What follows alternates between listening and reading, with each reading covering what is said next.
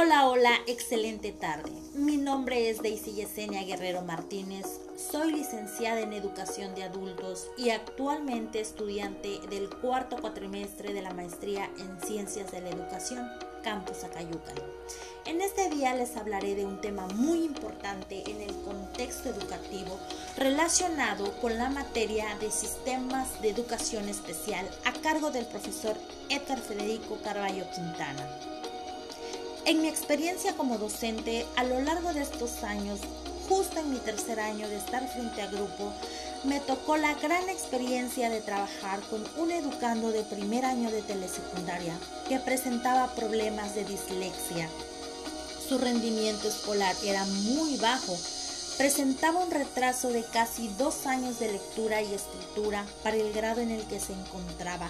Presentaba una memoria a corto plazo, invertía las letras y números, por ejemplo, brazo con vaso, beso con beso, padre con padre, pato con topa y confundía la Q con la P y la R con la L. Leía lentamente, balbuceaba y utilizaba muletillas. Presentaba muchos problemas de concentración, un gran reto para mí como docente porque no me encontraba preparada para afrontar un trastorno en el nivel de lectura y escritura.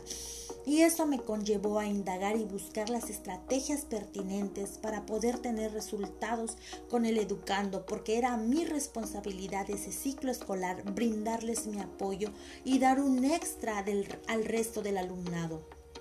La satisfacción más grande que obtuve fue que el educando lograra su lectura y escritura de un 50% a un 75%. Y es ahí donde te das cuenta que todos tus esfuerzos valen la pena y que muchos docentes en el sistema educativo los excluyen o no le toman la mínima importancia a los alumnos que presentan este tipo de trastornos. Es por ello que me doy a la tarea de hablarles acerca de qué es la dislexia. Es que sí, comencemos.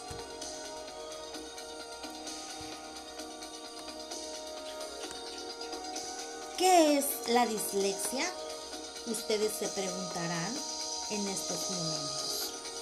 La dislexia es un problema que afecta entre el 10 y el 15% de la población. Según la Asociación de Dislexia y Familia, la dislexia es un trastorno de aprendizaje de la lectoescritura de carácter persistente y específico que se da en niñas que no presentan ningún problema físico, psíquico ni sociocultural y cuyo origen parece derivar de una alteración del neurodesarrollo.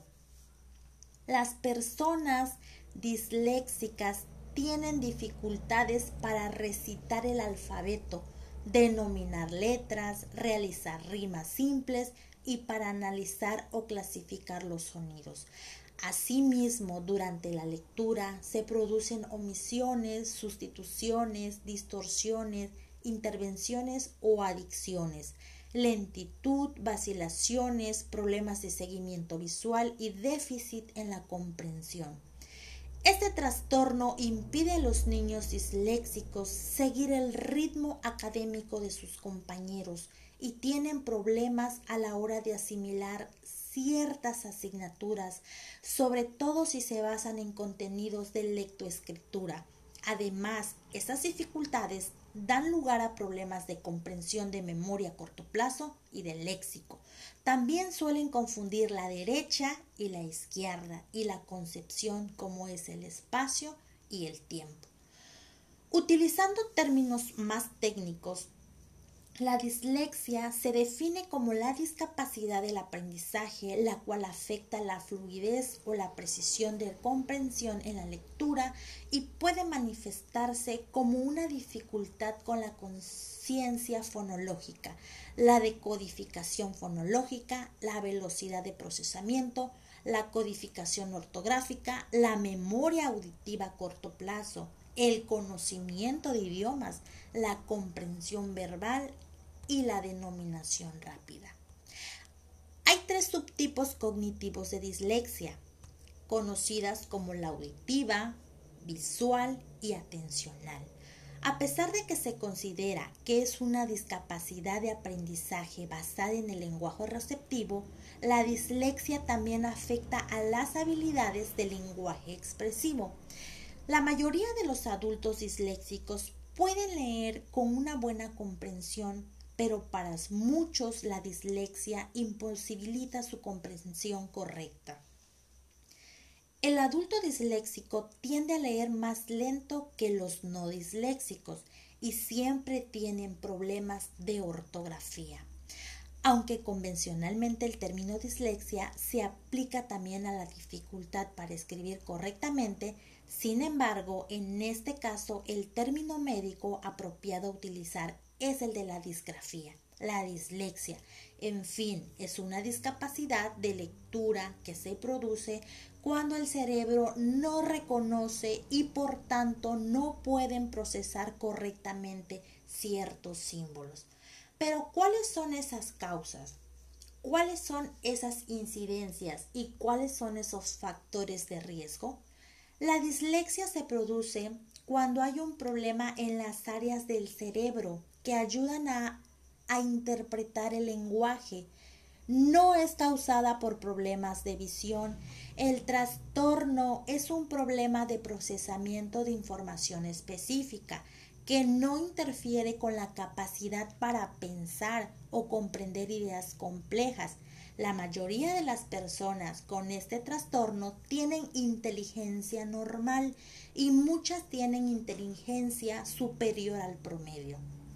Como consecuencia de la dislexia, el denominado trastorno de desarrollo de la lectura puede aparecer en combinación con el trastorno del desarrollo de la escritura y el trastorno del desarrollo aritmético, pues todos ellos implican el uso de símbolos para transmitir información.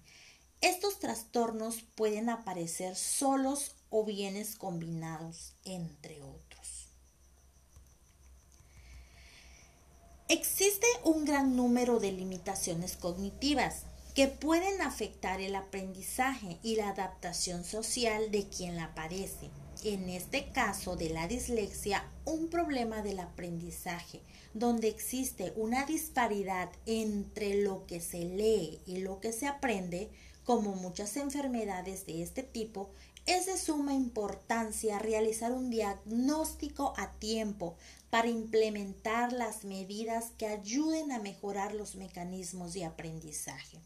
El día 8 de noviembre se instauró como el Día de la Dislexia para destacar la importancia del problema, ya sea principalmente que aqueja a niños y jóvenes que se encuentran en edad escolar. Se considera que la prevalencia de la dislexia depende del idioma que se hable y de la cultura. En niños y jóvenes que hablan español se ha identificado que la prelevancia va entre el 5 y el 12%. Los problemas de lectura son los más frecuentes y de no atenderse traspasan la vida adulta como el consecuente problema de aprendizaje. No se ha estudiado con precisión, pero se calcula que la prevalencia de dislexia en la edad adulta puede ser el 4%. Pero, ¿qué es la dislexia? En términos muy generales, corresponde a un problema en el reconocimiento de las palabras escritas, lo que dificulta la lectura fluida en textos. También existen problemas conscientes con la ortografía y el razonamiento matemático. En otras palabras, quien la padece tiende a leer de forma tropezada con múltiples pausas y dificultades en la comprensión del mensaje escrito. Los científicos expertos en el tema han observado que los pacientes tienden a evitar las lecturas, lo que a su vez dificulta el enriquecimiento de su vocabulario y hace que la diferencia entre ellos y la población promedio sea cada vez más grande. Cuando el niño joven tiene que leer textos de mayor complejidad, se evidencian aún más sus limitaciones, lo que influye directamente en un abandono escolar. El Día Internacional de la Dislexia, casi un 10% nos dicen las investigaciones que la padece la población española. Una de las diferencias a la hora de usar el cerebro cuando leemos, dice que un lector normal que no padece dislexia, su cerebro, su cerebro trabajará en su totalidad, ya que ambos hemisferios se comunican entre sí. El hemisferio izquierdo se ocupa de procesar el lenguaje y el derecho se especializa en la información visual. Y el lector con dislexia se produce una disfunción en el hemisferio izquierdo y se ve afectado la velocidad de procesamiento de la información, por lo que procesa más lento los cambios rápidos, rápidos de estímulos o sucesiones, tanto a nivel visual como auditivo. Como es de suponerse, el escenario social al que se enfrenta Alguien que padece dislexia es muy adverso. La presión emocional es alto, generando estrés, ansiedad o hasta llegando a desarrollar depresión.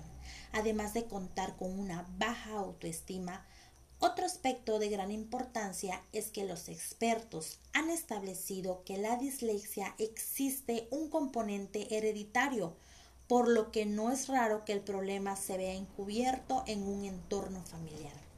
Las causas de la dislexia son múltiples, sin embargo existe un sustrato neurológico y psicológico donde la corteza cerebral es donde se encuentran las neuronas que nos permiten realizar una lectura silenciosa y nombrar las palabras para su futura comprensión por lo que al deteriorarse su funcionamiento existe una dificultad para comprender las palabras habladas y relacionadas con su correspondiente representación escrita.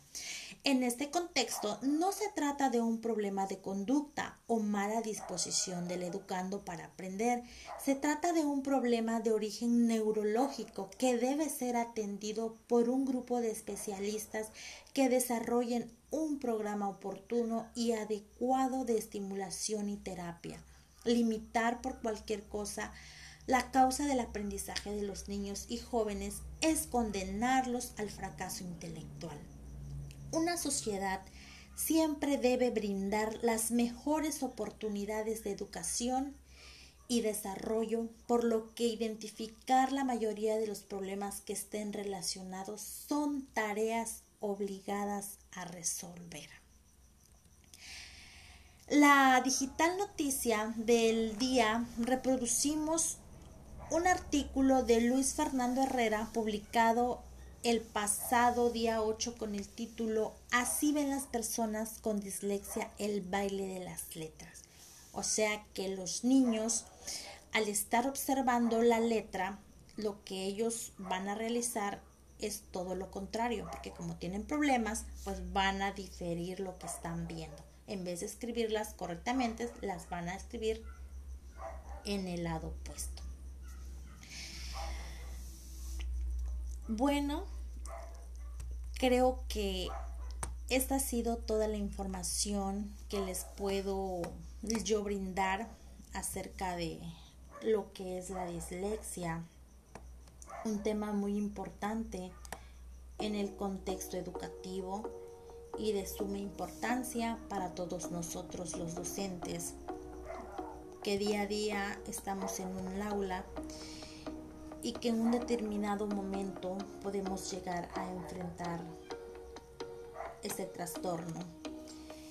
Y pues, ¿qué más me queda decir? Espero que les haya gustado este podcast y sobre todo que la información sea de suma importancia para nuestra praxis educativa. Como lo mencioné anteriormente, que debemos estar actualizados porque como docentes frente a grupo nunca sabemos si algún día nos vamos a enfrentar a un trastorno de aprendizaje de esta índole. Gracias a todas las personas que se dieron el tiempo para escuchar. Se despide su amiga Daisy Yesenia Guerrero Martínez, licenciada en Educación de Adultos. Gracias y hasta la próxima.